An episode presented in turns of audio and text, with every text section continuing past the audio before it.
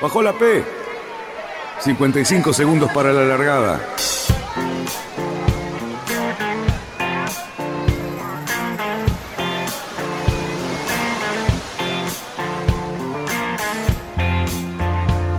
Así comienza Radionautas. Toda la información de la náutica argentina. Vamos bien, vamos bien. Orsa, Orsa, Orsa. Vamos bien. Orsa, Orsa, Orsa. 5, 4, 3, 2, 1. Largamos. Buenas noches, radionautas. ¿Qué tal? ¿Cómo estamos? Mucho fresquito. Vamos a tener un fin de semana de esa manera. 4 grados para mañana, tal vez 5 para pasado mañana. Pero bueno, sabemos que si sale un poquito el sol, le ganamos a cualquiera. ¿Cómo están mis amigos? Ahí lo veo a Fabián, lo veo al Lobo Danelli y a mi amigo Luisito Petec. ¿Cómo están? ¿Todo bien? ¿Qué tal? Buenas tardes. Muy bien. Fresca y linda tarde. Fabi, ¿vos con temperatura ambiente ahí? Temperatura ambiente acá adentro está bastante bien. Afuera eh, no asomé la nariz hoy. No asomó la nariz. No, te- tengo que juntar, tengo que juntar calor para mañana regata piloto en orden, Ah, en época invernal, en dobles, Ah. así que hay que juntar temperatura. qué bien. Los, los valientes navegantes. Ahora, vos, corre, vos, vos corres en dobles, pero es para todos, ¿no? Es para Pues- todos, sí, nosotros vamos en dobles. Ah, no es exclusivamente para dobles. No, no, hay tripulación completa y dobles, hay de todo, de todo un poco. Sí, sí. Y- Lucho, ¿cómo le va? Muy bien, muy bien. Buenas tardes, buenas tardes, buenas noches, diría Cali. Este, a Cali no lo tenemos, así que le mandamos un ¿Qué le saludo pasó acá. a Cali? ¿Qué le Parece pasó? que se resfrió medio fuerte. Así que. No me. Sí, sí. Este, y- Me parece que nos está traicionando Cerruti, ¿eh? ¿Puedo decir que está haciendo? Está, Periodista la semana pasada. Mm, hay que empezar Tenemos a que tener en las redes a ver cuidado. si no aparece con otro programa. ¿eh? Ojo, ojo. Bueno, Claro. vamos a ver qué tenemos en el día de hoy, porque lo el Lobo creo que tiene alguna que otra novedad sobre la fragata Libertad. Eh, vamos a tener alguna cuestión de otra fragata, ojo, de otra Epa. fragata. Epa. Eh, también vamos a hablar con eh, la capitana, en este caso, pero vamos a dejar un poquito de misterio y lo vamos a revelar sobre la semana para estar absolutamente seguros de cuándo vamos a salir con eso. Muy interesante y me gustaría conjugarlo con, con la fragata Libertad. Luego ya nos va a decir por dónde anda, hacia dónde va. Y bueno, tenemos eh, esa, esa vueltita, recién decía Fabián que, que va a salir a correr una regatita con este frío, pero resulta que los muchachos están dando la vuelta a Islandia, o ya la terminaron. Ahí sí que muchachos. ¿Cómo está eso? Eh, ahí está, mm, ya vo- volvieron a Les Sables, eh, están, están todos de vuelta en Les Sables y Dolón. Este, no terminaron de dar la vuelta porque los agarró un frentecito complicado que hablábamos el viernes pasado, este, que supuestamente en algunos lugares superó ampliamente los 50 nudos. Eh, algunos la pasaron bastante mal, eh, tanto que eh, por, por ejemplo, Isabel Josque se volvió antes, eh, porque había ya roto, había rifado vela a lo loco y no tenía mucho más para poner, así que eh, avisó a la organización y pegó media vuelta. Eh, mm, creo que fueron cuatro los abandonos. El resto, digamos, esquivando y quedándose un poquito o adelante, o sea, los primeros llegaron adelante del frente y entraron y se quedaron en un fiordo de Islandia, guardaditos. Tanto que eh, Dalín, que fue el, eh, con el Apivia, fue el primero en llegar, eh, bastante adelante. Ahora vamos a ver un poquito con, con Fabián y contarles un poquito los detalles de este tipo de cosas, pero llegó y tenía un muerto ahí para, para amarrarse, se amarró y él, él comentaba, creo que antes de ayer, desde Les Sables, comentaba que cada tanto sacaba la cabeza y miraba a ver si seguía estando todavía agarrado ahí. El tipo estaba dentro de un fiordo que si se lo muestro, eh, va, lo pusimos en, en algunas filmaciones en, en la semana, en el Instagram y en el Twitter nuestro, pero parece como absolutamente imposible de que ahí se lo llevara el viento y el tipo decía que sacaba la cabeza y miraba a ver si seguía al lado del, de, ¿cómo es? del charal o no, y si estaba más o menos eh, eh, armadito o tenía algún problema. Decía, porque si, si se me zafaba la marra, este, rompía el barco. Así que. ¿Terminó la regata? ¿Eh? ¿Se, se, se cumplió al final la regata? o se no, no, la, la verdad hicieron menos de la mitad del recorrido, eh, porque llegando a Islandia quedaron al, al sur de Islandia, en, en un fiordo que marcaron, digamos, con una boya como meta, y, y, y llegaron todos ahí, y ahí se terminó la regata. Ni siquiera, en un primer momento se pensaba hacer eh, una, una- un stop and go, o sea, iban a parar todos ahí y después se iba a volver a, a relanzar la regata. Eso no se hizo eh, porque las condiciones, la verdad que eh, la, ventana de ese frente fue bastante más larga de lo esperado, entonces eh, cortaron ahí derecho en, en Islandia y después se volvieron, digamos, de crucero, paseando, si se puede llamar pasear a esos, a esos barcos, perdón, y volvieron a Les Sables. Así que hicieron, la verdad que un, un trayecto, para lo que están acostumbrados, un trayecto muy, muy cortito. ¿sí?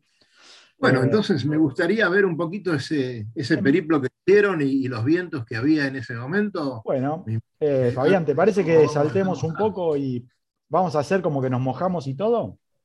Vamos lo- con lo que quieras. Muy bien. Usted maneje. Eh, vamos a hacer un pequeño, pequeñísimo recorrido, pero tenemos la suerte de que la tecnología nos va a ayudar este, a, Y después recorramos las consultas de la semana también. Claro, Claro, claro. Eh, eso, eso, eso, eso, eso también está bueno. Bueno, primero, eh, para que vean acá, estamos todo el pelotón saliendo de Les Sables, ¿sí? Esto era en muy buenas condiciones, era el 12 de junio, ¿sí? Eh, y vamos a ir pegando algunos saltos. Eh, en este punto, digamos, es, es interesante que, eh, lo hablábamos fuera de programa con Fabián, está toda, casi toda la flota en, como en una burbuja de calma, ¿sí? Y tenemos estos barquitos que están por acá, ¿sí? Presten atención a, a ver si lo ubico, ¿no? El bordocito está ahí abajo. es el primero que viró. Ahí, ahí están los dos. Sí, este, pero estaba buscando, bueno, Ya la imagen. encontrar. Este, Eh, sí, lo vamos a, a ver que empiezan a separarse los grupos, ¿sí? Hay unos que se van fuertemente hacia el oeste y otros hacia el este.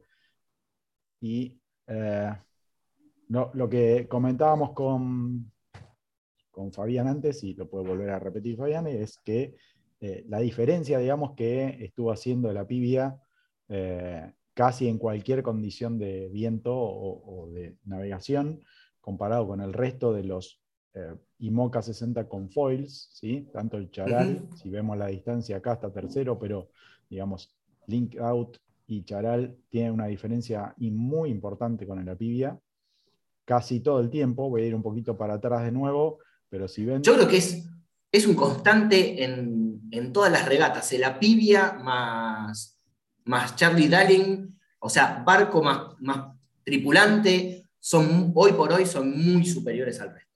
Muy superiores. Eh, y, y creo que es lo que, y lo que hablábamos antes, o sea, es el que más navega, es el que más navega por lejos. Ese barco no entra. Es el, el que más navega el que ha mantenido también más navegación, porque el refit que ha hecho es bastante chico, lo que, lo que hablábamos con, con Fabián antes. que, Claro, digamos, no, no tuvo un refit tan profundo por ahí como otros barcos. ¿sí? O sea, es como exacto. que estaba en mejores condiciones ya de, de la prueba de la Vendée anterior, cuando hicieron la vuelta, este, y, y la verdad que los cambios, vamos a ver si podemos ver alguna foto, pero bueno, para terminar la regata, ya en este, en este punto ya ven que hay algunos, ¿sí?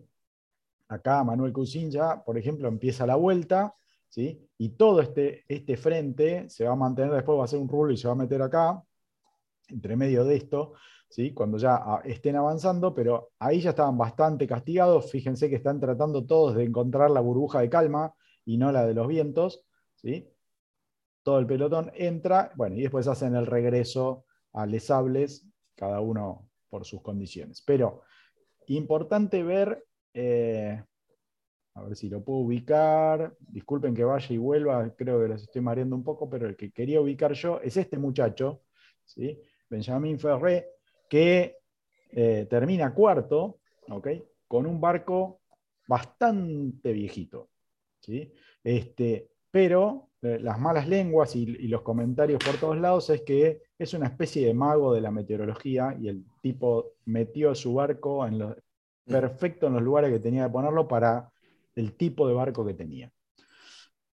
Esto eh, lo vamos a, aparte de, de, mapa, ahí ya pudieron, hicimos una recorrida rápida de, de los barquitos y sus recorridos, y ahora vamos a hacer una comparación entre lo que decíamos antes de la pibia, que tuvo eh, digamos, los refit, eh, o, el refit que tuvo, digamos, antes de volver otra vez a navegar al agua, era la proa, ¿sí? que creo que ya esto lo comentamos, ¿no, Fabián? Un par de veces el tema este de la, de la cuchara esa que le hicieron en la proa. Eh, y eso se le hicieron al principio, ¿te acordás? Que eran, eran las modificaciones que habían empezado a aparecer para que los barcos no se claven tanto en la ola de adelante cuando van con, con olas que lo siguen, digamos, cuando van a favor de la ola, con ola corta, necesitan generar algún tipo de sustentación como para no clavarse y pasar por abajo de la ola. Que esa, esa es la gran diferencia que hay entre estos barcos, entre comillas, más convencionales, y el, Occitan ahora Buró Ballet, que es el que parece con la proa más SCO o que es más parecido a los Class 40 o a los Mini Transats. Esa es la gran diferencia, aparte de, bueno, obviamente el tema de los foils, ¿no? Sí, eh, un, detalle que, digamos, en la semana estuvo dando vueltas eh, para, esto, o sea, llegaron a Les y empezaron todos los, los rum rum de, después de la regata, era justamente los tres primeros, eh, Apivia, Charal y Linked Out, digamos, tienen una muy, yo sé que Fabián me va a putear, pero digamos así a, a, grandes, no, ya sé a decir. No, no, son barcos similares. Similares. Y el Buró Ballet es otro diseño, digamos. Es como que sale para, para, otro lado. Si lo vemos un poco rápido, eh, para que les llame la atención y, se fijen, eh, los, los foils salen de, otro lugar en el casco totalmente, ¿sí? O sea, ven, acá la pibia lo saca de, esta línea de, flotación y si vemos burro ¿vale? sale de acá arriba. Eh, y el dibujo mismo, si ven después en detalle, la, imagen de los foil es diferente. ¿sí? O sea, no, no, eh, son, son diseños bastante, bastante diferentes. Justo en esta foto no elegí las mejores. No, no, pero se ve. La realidad es que Viste que el foil, la, diferencia de geometría del foil se debe a dos, a, dos cosas básicas, digamos. O sea, es, una fundamental es que al, salir los foils desde más cerca de la cubierta, tienen que tener otra geometría para poder sumergirse adecuadamente, digamos, ¿no? Y tener el ángulo que tienen que tener y todo eso.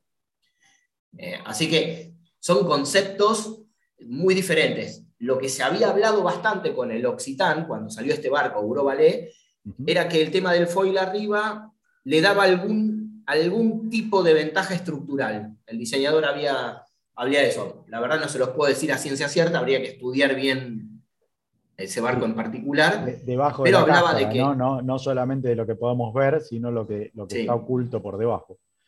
Y este, sí, ahí son, son lugares esos. Hay que pensar que el, barco va colgado de esa, de esa caja de orza, digámoslo, ¿no? Entonces tienen unas estructuras inmensas y que tienen unas solicitaciones enormes. Entonces, eh, todo ese desarrollo estructural varía de un barco al otro. Entonces, como estamos acá, que un kilo más, un kilo menos, y, que es más resistente y que no es más resistente, seguramente la vuelta que encontró el diseñador para este tipo, justo para ese tipo de barco, era esa. ¿no? Eh, una de las cosas, lo, recupero, pero digamos, seguramente eh, ya muchos de nuestros oyentes lo saben, era una cosa que vos comentabas, era también que era el único que permitía mantenerlas fuera del agua en condiciones en las cuales no necesitara para nada los foil, ¿no? O sea, en condiciones de calma era el único barco, digamos, que podía tener, entre comillas, digamos, la posibilidad de que los foil no tocaran eh, mm. el agua, ¿no? Sí, No le dio mucho hay- resultado, pero bueno, pero. Claro, bueno, eso es lo que te iba a decir. En- eh, o sea, se lo vio muchas veces, a todos estos barcos se los vieron encalmados muchas veces.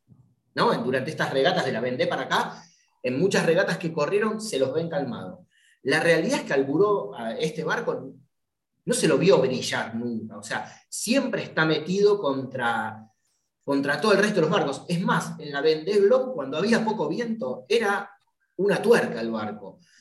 Eh, Es una definición técnica que. bueno, definición técnica total. La tienen que buscar Sí. en el manual. Sí, de- una tuerca. Pero la, la realidad por ahora es esa. Yo, yo todavía, yo le tengo, en un momento le tenía mucha fe y me parece que había una condición donde el barco podía brillar, que era en esa condición de ola corta, como cuando vimos la, yo le sigo diciendo la, la Volvo, no, pero no es la Volvo, la Ocean, Ocean Ocean Race. Race, eh, la versión Europe. Que, Claro, cuando estaban largando de Francia y, y venían con ese día que estaban todos los Volvo 60, con los, o 65, con los. o 70, no ya ni me acuerdo, estoy. Con todos estos largando. 65, y el- 65. Y no se lo vio andar muy rápido el barco. La realidad es que sí, verdaderamente no se, no se enterraba en la ola de proa, pero tampoco se lo vio muy rápido. Creo que el barco más No. rápido ahí había sido el Linked Out. Perdón, quería preguntar al Lobo si se imagina un clásico de eso, ¿cómo sería eh, el foil que necesitaría? ¿Te imaginás? Eh, No, no, no. Más o dejemos menos las cosas- de, de un 747. Dejemos las cosas como están. Me parece bárbaro que el yachting siga progresando, los diseñadores sigan inventando y creando este tipo de embarcación para andar cada vez más rápido. Eh, no se puede parar el progreso ni la tecnología. Eh, yo creo que los clásicos tienen, lo que tienen que hacer simplemente es mantenerlos como lo estamos haciendo, eh, mantener el espíritu de los barcos, de su construcción, de su idea inicial y que nos sigamos divirtiendo los veteranos arriba de ellos. Pero que por otro lado estén los, los, los Fabián Conte y toda esa generación de nuevos dibujantes eh, desarrollando esto. Es apasionante, es apasionante pensar que hoy navegar en un barco arriba de los 20, 30, 20 nudos, ya, ya estar arriba de los 10 nudos de velocidad para nosotros es este, realmente algo muy... 10 nudos con calma. Sí, sí, sí, o sea, me parece sí. fantástico. Eh, lo único que me preocupa es que si esto sigue así y se desarrolla mucho, va a haber que poner un semáforo ahí en el paso de la 25 lado. entre la A y la B, porque va a haber que parar los barcos, ¿no? Este, El Lobo, ¿cómo, cómo se... Si, si yo tengo un barco de madera, ¿cómo sé Sí. puede ser un clásico o no? O, o puede, por ejemplo, entrar entre la cofradía de los barcos clásicos. ¿Hay reglamentos? ¿Hay exigencias? ¿Y cuáles serían? Sí, sí, sí, sí, sí. O sea, primero hay una Asociación Argentina de Veleros Clásicos que el año que viene cumple 40 años en Argentina, que la fundamos hace 40 años. Este, lamento mucho decir y reconocer Perdón. que fui, fui uno de los fundadores. No, Este, sí, pero ¿y cuáles eran los barcos clásicos hace 40 años?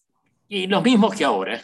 Los mismos La que Santa ahora. María, la Pinta, todas esas. parece. Por supuesto, ellos las balleneras, pero este, no, bueno, bueno, ay, perdón. No, hay algunos muy, muy antiguos. Dijiste, dijiste la Santa María, la Pinta, eh, casualmente hay una ballenera muy linda, emblemática, dibujo de campo, que se llama La Pinta, y hay otra ballenera también un poco más chica, que se llama este, la Santa María. Eh, no recuerdo si hay una que se llame La Niña, no, La no, Niña. no lo tengo presente. Pero este, siempre insisto, el patrimonio, el patrimonio que hay en el Río de la Plata de barcos clásicos es, es, es casi único, ¿eh? es casi único. Y, y, y mirá, con gran alegría te diría que hay así un, un, un- un- un- un momento, estamos transitando un momento de, de mucha gente abocada a, a restaurar y reencontrar eh, los barcos clásicos.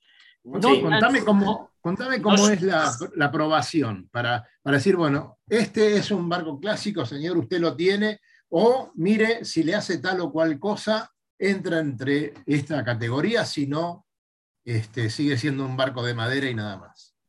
Bueno, mira, eh, primero y fundamental, hay eh, la Asociación de Hebreos Clásicos que nos manejamos con un reglamento internacional, creo que tiene las bases en Francia. Este, todo barco de, de fierro, de hierro, eh, de, o de chapa y de, acero naval, por favor. Acero, acero, naval. ahí está. de acero naval y madera. O sea, eso es, digamos, la base de, de, un velero para ser clásico. Eh, y de ahí en más, el, el, año, el año de construcción este, o de botadura eh, o de planos, ahora se, se ha regido por la fecha de los planos, el barco es clásico, no. Eh, ay, no me quisiera, pero estamos hablando hasta el año 70. Eh, eh, creo que es donde se hace el. No, perdón, tiene que ser posterior. Hasta 75, una cosa así, es el año no. corte. No entra ningún. No. Hoy por hoy no entran, entran los clásicos, de eso sí que después hablamos. Hay un lugar que se le está haciendo en este momento a los barcos clásicos ya de plástico, eh, pero digamos, la base para hacer un barco clásico tiene que ser de madera. Velero, por supuesto. Y bueno, si la fórmula con la cual si sale a competir lo va a ir favoreciendo o no, en, en, se le ha ido aumentando los, la tecnología. O sea, hoy por hoy los palos de aluminio están castigados, las botavaras de aluminio y las tangones de aluminio, eh, así como están favorecidos los barcos que mantienen su originalidad en todo lo que sea este, aparejo, hasta el tema molinetes, por ejemplo, los molinetes Septaining están castigados. Este, O sea, es, realmente interesante y lindo. Eh, y yo les invito a la gente que tenga un clásico, que se acerque a la asociación, que los vamos a asesorar, los vamos a apoyar y realmente... Porque también eso es un plus para el barco. Evidentemente lo, lo, pone en valor también, de que esté reconocido por la asociación. Por eh, supuesto, porque además, sabes que en la medida que un barco lo hagas competir, con la baja exigencia que hace la asociación en sus regatas, que por ejemplo tenemos un límite de 22 nudos, o sea, no, o, sea, ya evitamos forzar los barcos, o sea, 20 nudos, 22 nudos para alargar, tiene que estar por debajo de, ese, esa velocidad del viento. Este, lo que le eh, a lo que iba haciéndolo, haciendo competir y compitiendo, lo que vas a lograr es tener tu barco mejor, que es lo que insisto siempre, los barcos, este, en la medida que uno corra, no es que gasta plata, no, lo que va a hacer, sí, va a gastar plata, pero para tenerlo bien. Y le va a dar la gran tranquilidad que cuando se vaya de crucero va a tener un barco probado. O sea, que no tomen las regatas de, clásico, y esto lo generalizaría a todo el tiene que Uno no tiene por qué correr. Puede estar uno corriendo regatas de, poca, de menos exigencia organizada por, los clubes y todo eso, que le va a dar una ventaja porque lo va, lo va a obligar a uno a tener su barco en mejores condiciones, tener sus velas mejor, sus eh, drisas y escotas, este, y la competencia solo te va llevando a mejorar tu barco y, este, y bueno, y su performance. te está saludando el negro Saba, dice que su padre también fue cofundador de la sociedad. Sí, señor, y, que me dé un minuto, le voy a decir, tenía un barco de reyes, eh, lo veo en este momento al barco y a su padre, por supuesto, que creo que nos dejó muy joven, el negro Saba, en, tenía un barco de reyes, popa, en la bahía del Dioclo argentino. Si me va a dar una manito, me voy a acordar con J, puede ser el, el nombre del barco. ¿Está ahí este Saba? Eh, sí, dice que corrían con el Samurai. Samurai, sí señor. El barco del padre. Era barnizado, sí señor. Un dibujo de, reyes construido por reyes. Este, bien. aprovecho, un saludo, la interrupción también que eh, dice, ah, eh, mira, comenta también que era el gemelo del charango. Exactamente, muy parecido, muy, muy parecido. Pero tenía popa invertida, el, el, samurai. Cosa que el charango la tuvo a posterior. Mirá qué bien. Dice, que eh, es cierto que era todo nos preguntan- barnizado. Bien. Sí, Nos sí, sí. si, si, eh, no habría que tener alguna, alguna ley eh, para proteger a los barcos clásicos, entendiendo que serían un patrimonio histórico y cultural del país. ¿Hay algo de eso? ¿Alguna alguna cuestión? Mirá, lo que sería interesante lograr, lograr eh, a nivel prefectura, eh, ver cómo se puede declarar patrimonio o algo para poder salvar una cantidad de barcos que hoy por hoy están abandonados y que se han perdido los papeles o Claro. las sucesiones o los divorcios o los, los fallecimientos han llevado a que muchos barcos caigan en el abandono y sin la posibilidad de, comercializarlos, porque bueno, este, de mantenerlos en actividad. Con tantos barcos que hay, hay muchísimos barcos de plástico. Y la verdad que este es el tema, yo creo que si hacemos una estadística de los casi nueve años de Radionautas, lo que más hemos dicho en este programa es, por favor, revivan esos barcos, pongan algunas normas para que se puedan seguir usando. Barcos que se han abandonado, simplemente gente que quedó con mora en el club, en los, con los impuestos, y los barcos quedan ahí y son un grandísimo problema para los clubes. Además de que se pierden, eh, se pierde valor verdaderamente, ¿no? Y, mucho más cuando el barco es antiguo y es un barco que está bien y que puede ser un barco que siga dando muchas satisfacciones, ¿no? Vos sabés que estoy incursionando un poco en los tirahumos, ¿no? Este, ahora, eh, para los radionautas, bueno, son tirahumos, les llamamos a los que andan en cruceros. Este, bueno, con lo cual, viste, uno cuando eh, empieza a transitar un otro camino, empieza a mirar más a los costados. Y me llama la atención, hoy por hoy, el varadero y argentino, hay 14 barcos clásicos reconstruyéndose. Ah, bueno. En- Eso está en un, solo, en un solo varadero. ¿Pero 14. contaste los barcos abandonados que hay en, en el, en el argentino? Eh, no, en el argentino no hay tantos barcos abandonados, pero el otro día eh, concurrí con mucha tristeza a ver un cementerio de grandes barcos y de barcos Opa. muy importantes Mm. abandonados en el varadero del centro naval de Olivos. Eh, les puedo asegurar que da pena ver barcos que no son tan viejos, un Dorado B, como el An- Antium. Eh, Hoy, hoy estoy almorzando con Pepe Flores y hablábamos, ese fue el primer Dorado que nació con Mesana, con, do- con, con aparejo Yol. Este, su nombre original fue Haskell, este, ahora se llama Antium, y está abandonado ahí en el varadero del centro naval, así mismo que el Adriático, ese hermoso eh, Mirage, que fue de, de- de un gran navegante, el Adriático. Bueno, eh, y mirando y mirando y caminando, encontré algo que me, me dio mucha pena, un barco emblemático, como el Sol, el Sol, el doble proa que perteneció a Marcelo Biasotti, eh, Mm. barco que nos representó en la década del 50 yendo al Mediterráneo a navegar eh, y ganado regatas allá, un doble proa en- que tenía, no tenía motor y entraba al puerto de Mónaco o, este, o Mira este, estamos Vela. hablando, claro. Ujú. A ver. algo increíble. Este, ese barco se está, eh, me cuesta decir la palabra, muriendo ahí en el varadero. Eh, ten- no sé qué podemos hacer. Bueno, en este momento declarar desde acá, desde este medio que sé que nosotros tenemos, el- de- denunciar la, La- la existencia de esto. Y de que, bueno, eh, seguramente los dueños de esos barcos se han encontrado en un camino sin retorno, de no poder seguir adelante las obras de, de- de mantenimiento, pero eh, desgraciadamente en el caso de los barcos de madera, el, deterioro es exponencial.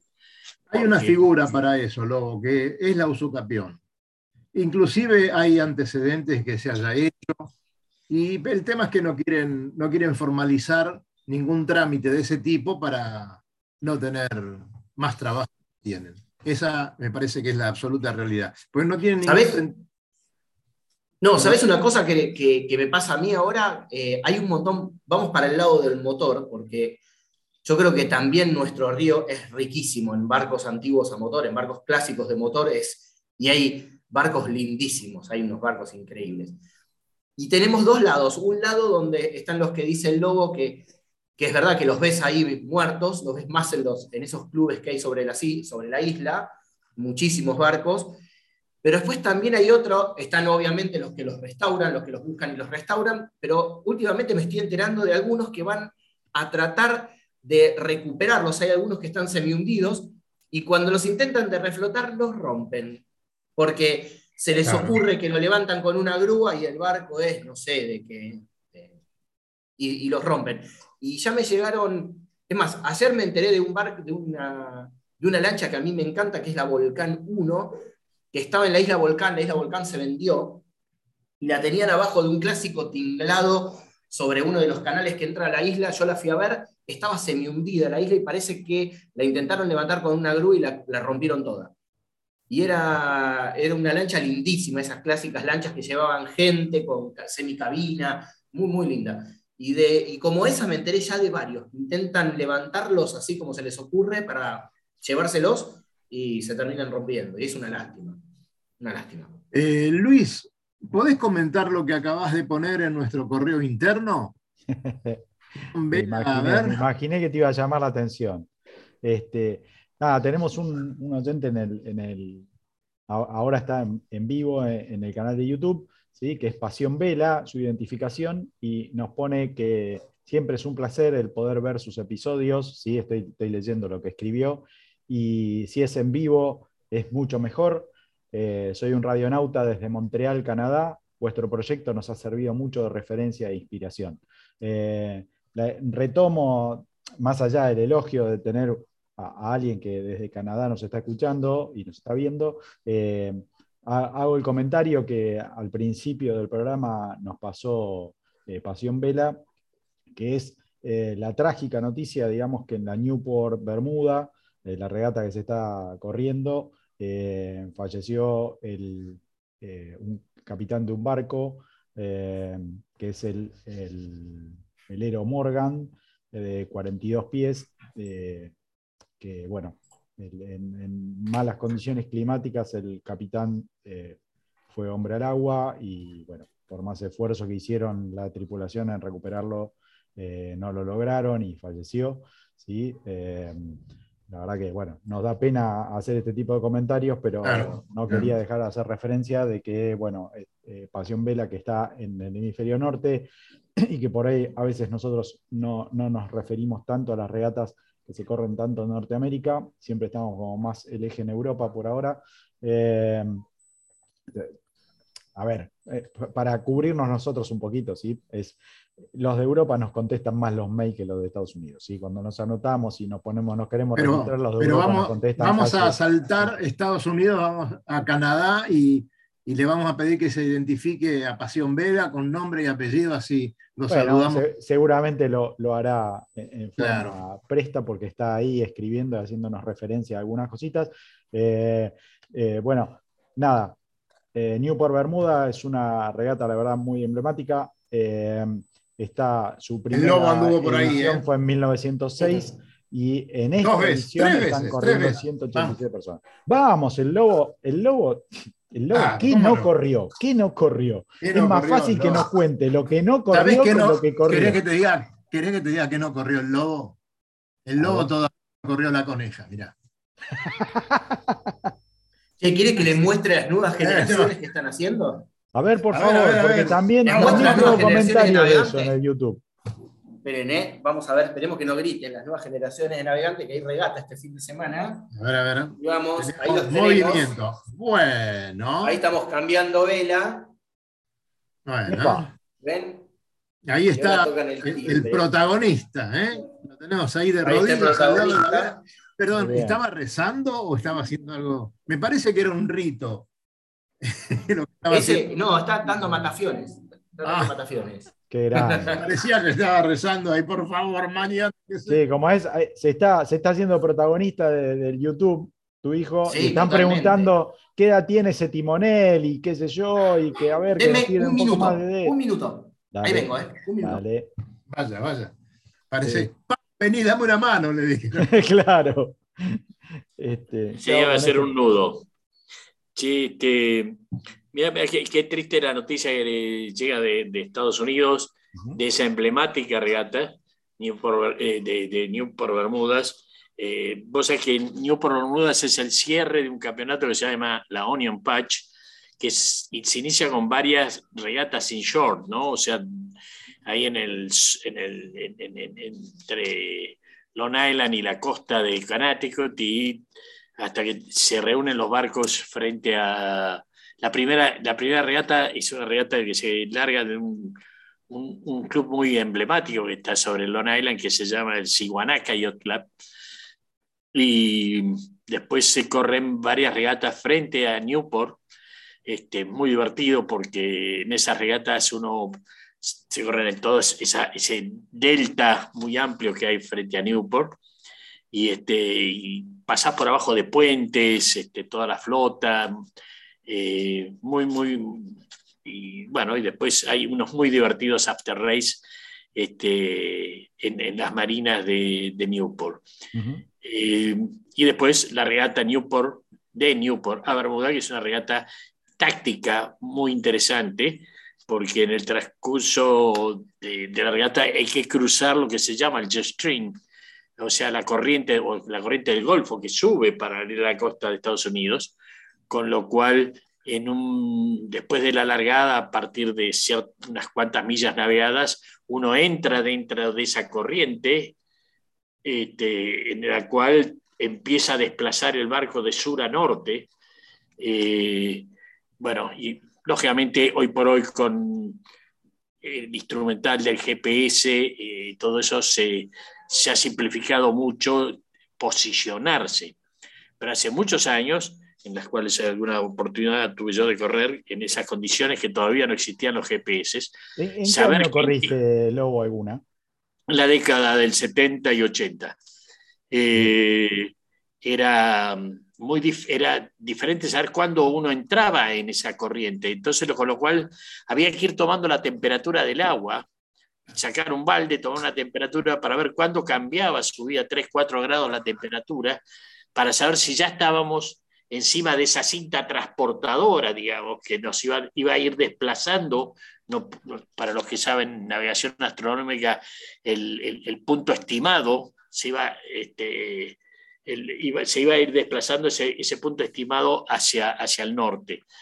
Eh, bueno, eso dio, como siempre, a, a, a muchas este, chanzas a los navegadores, en ese momento el, el, la función del navegador era esencial, era, digamos, el navegador y el cocinero eran dos este, tripulantes de, de, de, que tenían coronita, y bueno, claro. y, y pedían por supuesto que cada tanto les sacáramos un balde de agua para ir tomando la temperatura. Bueno, nunca faltó este, Estamos ahí, estamos ahí, no, mirá, estamos con Bien. el... Ya, bueno. bueno, mirá lo que sé. Cuando, se, cuando, se, llegaba a este sector, estaba el Gulf Stream, el, la corriente del Golfo, claro. este, que, que desplaza la flota hacia el norte rápidamente a dos, tres nudos, y, y creo que a veces hasta más, eh, con lo cual, lógicamente, el punto estimado se iba desplazando. Y bueno, el sistema ese de tomar el, la temperatura del agua y lo era habitual agarrar al navegador engañándole, poniendo agua caliente en el balde y que entonces la diferencia fuera de 10 grados, 15 grados y se volvía loco. Bueno, eran chanzas que nos, que nos, que nos divertía hacer para, para ir pasando el tiempo y, y, hacer de la regata no solamente un evento deportivo, sino algo, un momento divertido. Ahí, ahí se ve, Lobo, donde quedó el, el Morgan, eh, lamentablemente, ¿no? En la mitad sí. del recorrido. Poco eh, habitual, ¿eh? ¿Qué, qué cuánta, eh, un, accidente, un, accidente, Es un accidente que no se ha dado tanto en el yachting, realmente, por suerte, y realmente hay que asumir que los hombres que hemos andado en el mar nos hemos expuesto muchísimo, ¿no? Este, pero bueno, Dios, Dios sigue siendo marinero y, nos ha, mantenido en cubierta. Em, Duarte, mandamos un saludo muy grande. Vamos a estar en contacto y a trabajar un poquito en común para tener todas las novedades de, esa zona. Y va a ser con mucho gusto que lo vamos a hacer, amigo. Así que te manda, manda saludos. Eh, bravo Lobo. Así que, este, bueno, pronto lo vamos a tener y lo queremos tener también eh, en este horario anda muy bien el señor Duarte para conectarse con nosotros, ¿no? Se, ve que lo tenemos en, más o menos en el mismo uso horario. Por eso, entonces este, pronto lo vamos a tener en la pantalla también y vamos a que nos traiga novedades de, ese lugar. Se está enterando en este momento, así que bueno, muchas gracias. Eh, señores, ¿qué va a pasar mañana? A ver, contame la regata que vas a hacer, cantidad de inscriptos si lo tenés, a quién le tenés que ganar y ¿A quién le tenés miedo mañana? No sé, yo me voy a divertir, yo para divertirme. no, no digas eso, vos, te vas a divertir hasta que llegas al barco. En el barco, sí, para ya te uno. Y lo pones en la boca. Eh, sí, hasta, cuando, hasta que suena el top. Una vez que suena el top ya no me divierto más. Pero bueno, vamos a decir que nos vamos a divertir. No sé cuántos, mira, estoy viendo acá, estoy metiéndome ahora en la página del Barlovento, que es el que organiza estas regatas. Creo que van a tener poquito viento, ¿no? No, no van a estar. Mañana, claro, mañana parece que va a haber entre 6, 8, 10 nudos del sur rotando al sudeste. Eso es lo que parece. Nos vamos a morir de frío, obviamente. Eh, así que va a ser una regata larga, son como 56 millas casi en total. Casi, casi 60 millas para llegar al, al Norden. No, ida y vuelta, son 20, para el Norden son 28, creo. creo. Vamos hasta el, vamos de, se larga la boya FAI, en la boya FAI de la SIC, que es aproximadamente en frente de Cuba, entre Cuba y el centro naval. De ahí vamos al kilómetro 12 del, del Mitre. El lobo está recalculando. Mirale la cara de recalculando. Sí, no, no, no, está, bien, 60 millas, te, voy a decir porque Total. estuve con tu colega Martín Viloche este, hablando del tema, porque ah, él va a correr. Sí, corre Martín. Y estuvimos viendo justamente cuántas horas se iba a exponer al frío, por no decir otra cosa. ¿Y cuánto le dio Martín? Así le sumo dos, tres horas yo. sí, eran casi, estimamos casi 60 millas entre ida y vuelta. Sí, sí, sí. Va a ser largo. Va a ser largo. Así que vamos con sur. Eh, por suerte vamos bajando, así que en una de esas llegamos. Y, después va a ir yéndose al sudeste el viento, pero también muy calmita. Este, pero debe haber yo creo que entre las dos, para que me voy a fijar en, la, en, dónde está la. Lucho, ¿estará buscando el piloto en orden? Eh, puede ser, puede ser. Me imagino que lo, miraba ahí mirando hacia arriba, donde tiene su computadora B, y seguramente está buscando el piloto en orden eh, El piloto en orden está ahí en el medio. Te voy a ser sincero, te voy a ser sincero, no estaba buscando el piloto en orden. Estaba buscando la mejor foto de la fragata en Veracruz. ¿Sí? Ah. Eso estaba buscando. Pará, pará, te la, te la mando, te la mando. Entrando a Veracruz. Este... No nos tenemos que olvidar en los casi 17 minutos que faltan para terminar el programa de nuestro amigo Fede Watson y de su chico. Claro que no, claro que no. Por favor. Así que mientras buscan esas fotos, si quieren, podemos hablar de eso, contanos qué pasó, qué dice. Mira, lo mejor de todo creo que vamos a, lograr. Atención Uruguay, ¿no? Sí, sí, por favor, prestenle atención. Este, yo creo que lo mejor es que nos lo cuente él directamente, ¿sí? que va a ser muchísimo más divertido que, si lo contamos nosotros. Así que Seguramente. Eh, hicimos un pequeño esfuerzo en la semana, más esfuerzo hizo él que nosotros, pero digamos, este, vamos a ponerlo al aire y espero que escuchen con atención. Bueno, acá les dejo un poco el, resumen. Eh, nada, vinimos a correr la Fastnet, ¿no? Que larga de Duardenés, del norte de acá de Bretaña. Eh, vas, pasas por un canal que hay acá a la salida, antes del canal inglés, que es con mucha corriente eh, atravesas el canal inglés, vas a Inglaterra, a la, punta de la Bullfrog se llama, y de ahí a la Fastnet Rock en Irlanda. Eh, y la vuelta a Dornes. Eh, en dobles y, son unos 5 días dependiendo. Nosotros tuvimos poco viento, y de ceñida. Y yo quería probar este barco, con el que me estuvieron matando de través en todas las regatas del año pasado. Y, no, no, me tocó otra vez, así que el karma me jugó. Difícil, es difícil que en 600 millas no te toque ninguna otra vez. Bueno, me pasó así. Tocó de ceñida los, los 5 o 6 días de regata. Increíble. Pero bueno, estoy súper, súper contento y orgulloso de que este, lo pude hacer caminar, pudimos hacer caminar el barco a fondo y que todos los cruces importantes, las, donde, las torneadas de boya, por así decirlo, ¿no? en, esos pases siempre estábamos delante y siempre este, en los primeros cinco. Y bueno, nada, tuvo, tuvo, tuvo momentos medio raros la regata, que el más raro de todo fue llegando. Eh, estábamos en 6, por así más o menos, posición, entrando a la bahía de Bardenés ya. Y un poco frustrado porque queríamos un podio, porque habíamos hecho tremendo mérito para el podio, pero contentos de que, bueno, seis días, una regata compleja, llevarte un, ¿no? Con 95 barcos, llevarte un sexto era muy bueno. Y teníamos dos barcos al lado, literalmente a tres esloras, este, y les veníamos este, desventando, por así decirlo, al ladito, comiendo la, comiéndolos de al lado. Y esperando que cometan un mínimo error para entrarles adelante. Y luego venía, bueno, la, siguiente flota bastante más atrás, unas 12 millas, y después todo el resto de las, flotas más atrás.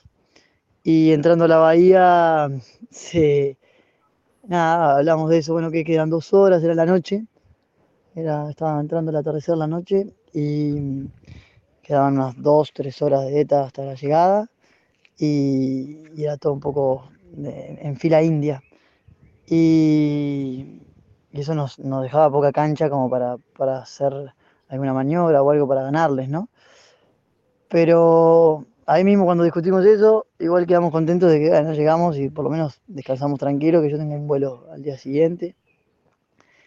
Y ahí mismo cuando estábamos hablando de eso se empieza a quedar el viento y se pone bien de popa, pero viento se queda a cero nudo y mucha corriente de acá y la corriente era saliente.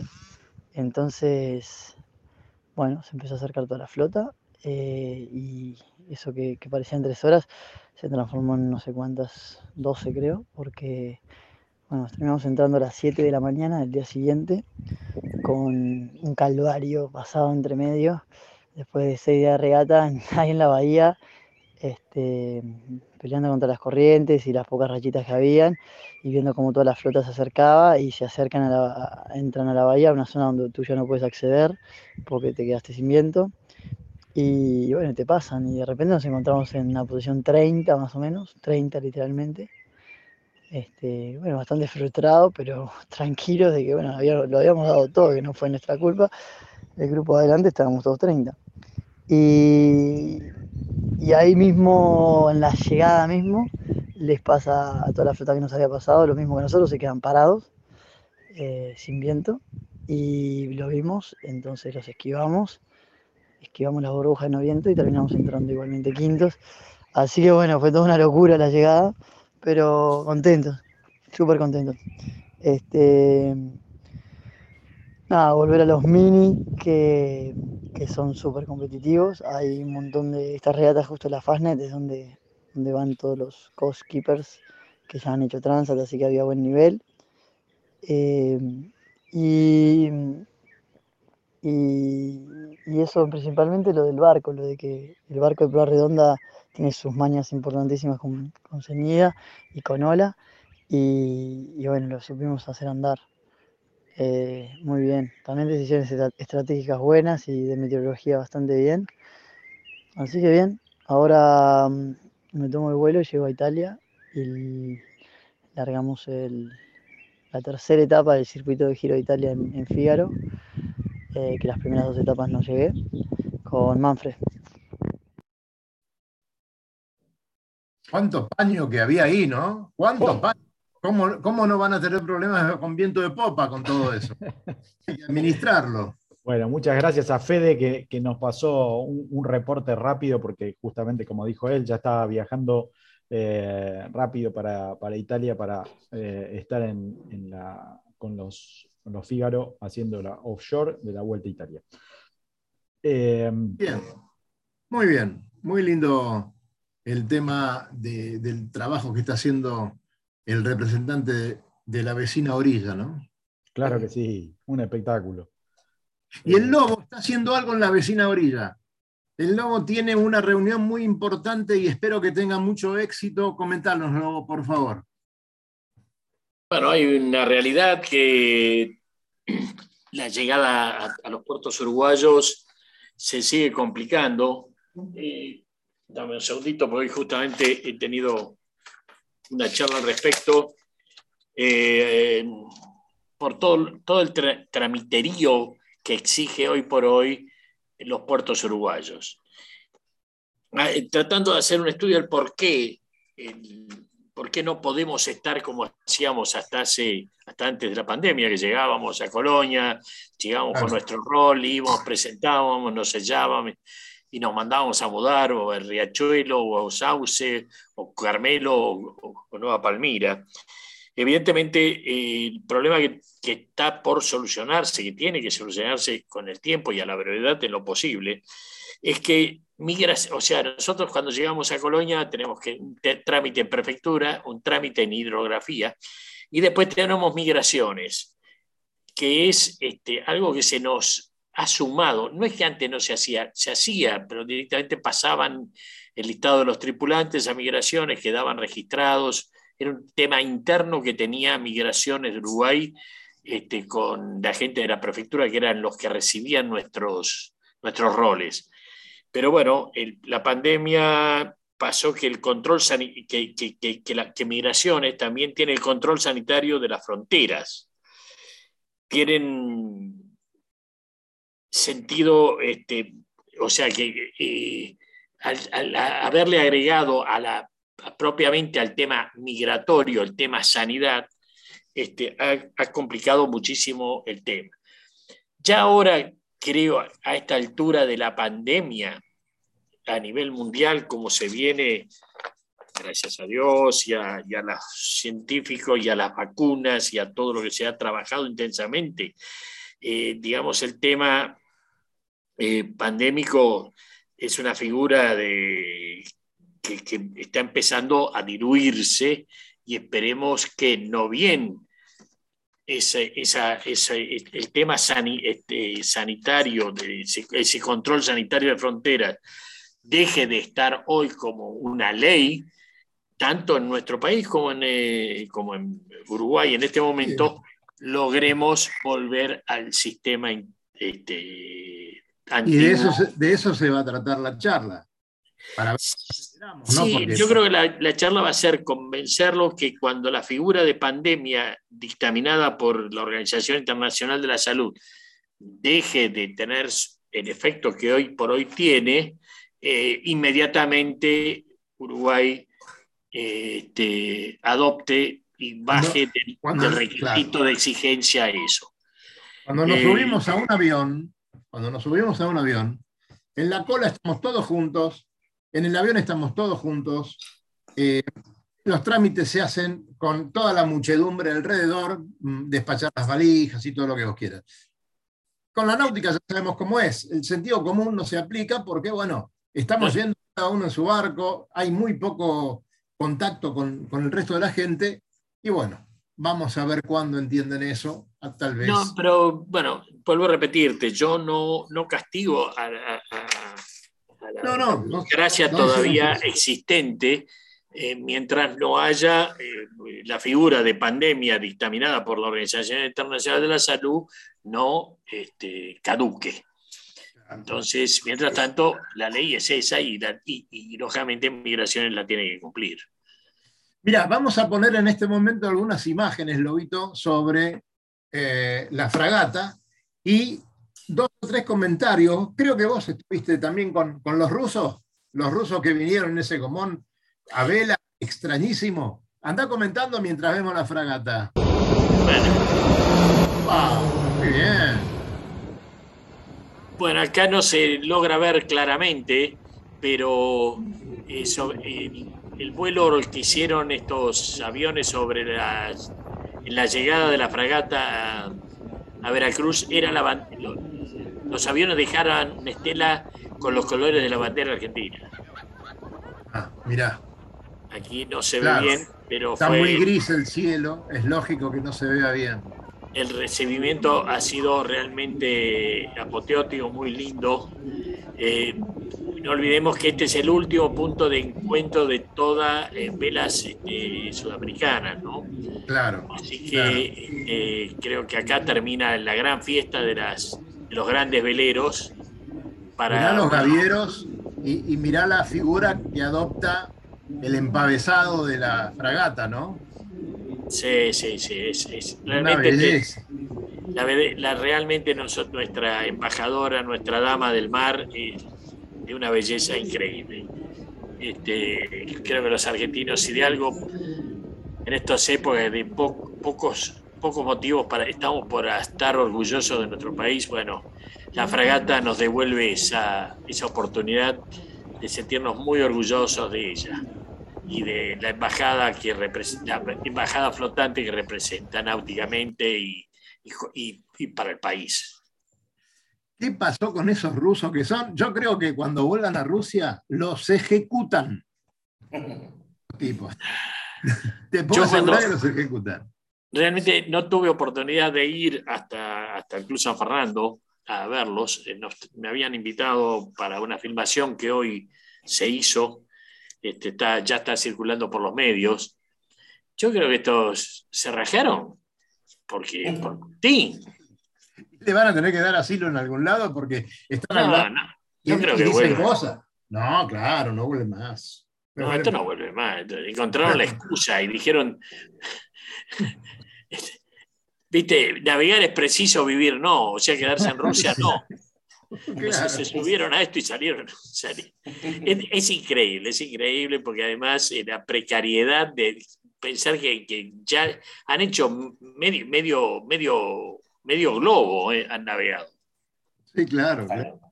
Y con todos los problemas que tuvieron y con los- las roturas que tuvieron, este, las, las pocas posibilidades de arreglo, ¿no? Porque en este momento, gracias a que están en tierra y que están en Argentina, que para los pocos mangos que deben tener estos rusos, este, les va a alcanzar para arreglar eso que tienen ahí. Ah, no, y nunca, no, no olvidemos nunca la solidaridad argentina hacia los Por navegantes. supuesto, por supuesto. Fabián Conte debería ir a mirar un poquito el diseño. No, ¿sabés que tienen que ir los de prefectura? Que a nosotros nos piden tantos planos y no nos creen. Eso Claro, tienen que ir. claro, ahí está. Tienen que ir a ver eso. Qué bien, qué bien. Bueno, ¿Por este, qué, fel- por qué no comentan un poco cómo es Eso ese trimarán hecho con, creo que la lona de una pelopincho y, y, uno- y los caños que, que le quedaron de la pelopincho también los, los soldaron y Claro. bueno, eh, prometemos que para el viernes próximo vamos a tener un poquito más de información. Eh, creo que tenemos una cena con esta gente. Eh, eh, ya tengo mi traductora, ¿eh? así que vamos a conversar un poquito y vamos a traer alguna información seguramente el viernes próximo. Eh, muchachos, nos tenemos que ir. ¿Cuánto faltan? ¿Un par de minutos? Eh, ¿Tenemos alguna otra cosita? Además de, dijiste el pronóstico, Lucho. Pero Poco no, bien. no- no tenemos a nuestro gestor de pronóstico y no me lo mandaron. ¿Qué- No, pero no importa porque Fabián ya dijo poco viento para mañana. Poco No. viento del sur, al sur, rotando al sudeste. Claro, Frío. el, el domingo no va a ser muy distinto. Toma. Un poquito menos de viento pareciera. A, sa- a sacar los trajes de agua del, del cofre. Totalmente.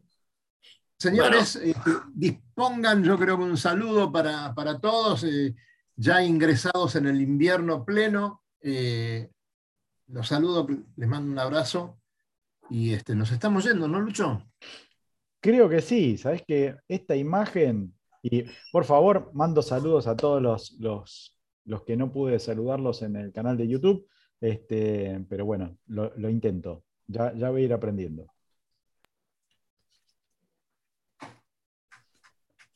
Eh, bueno, Dani, como decimos siempre, ¿no? Y sí, señor. Que la pasen lindo, que pasen un fin de semana excelente y nos vemos en el agua, muchachos. Disfruten. Así, ¿eh? así será, buenos vientos, buena regata, Fabián. Este, Muchas llévate, gracias. llévate un pullovercito porque a la noche refresca. Sí, un ponchito me voy a llevar. Recorra islas y playas disfrutando del mar y la naturaleza. Sumérjase en aguas cristalinas y vea con sus propios ojos la danza de los delfines. La danza de los delfines. Tiempo libre, caminatas, noches mágicas y mucha diversión. Con el aval y la experiencia de Lobo Janelli, la persona que más sabe de charter náuticos. La empresa que le propone navegar por todo el mundo en las mejores embarcaciones Y con todo resuelto. Por mail a loboyanelli.chartersnáuticos.com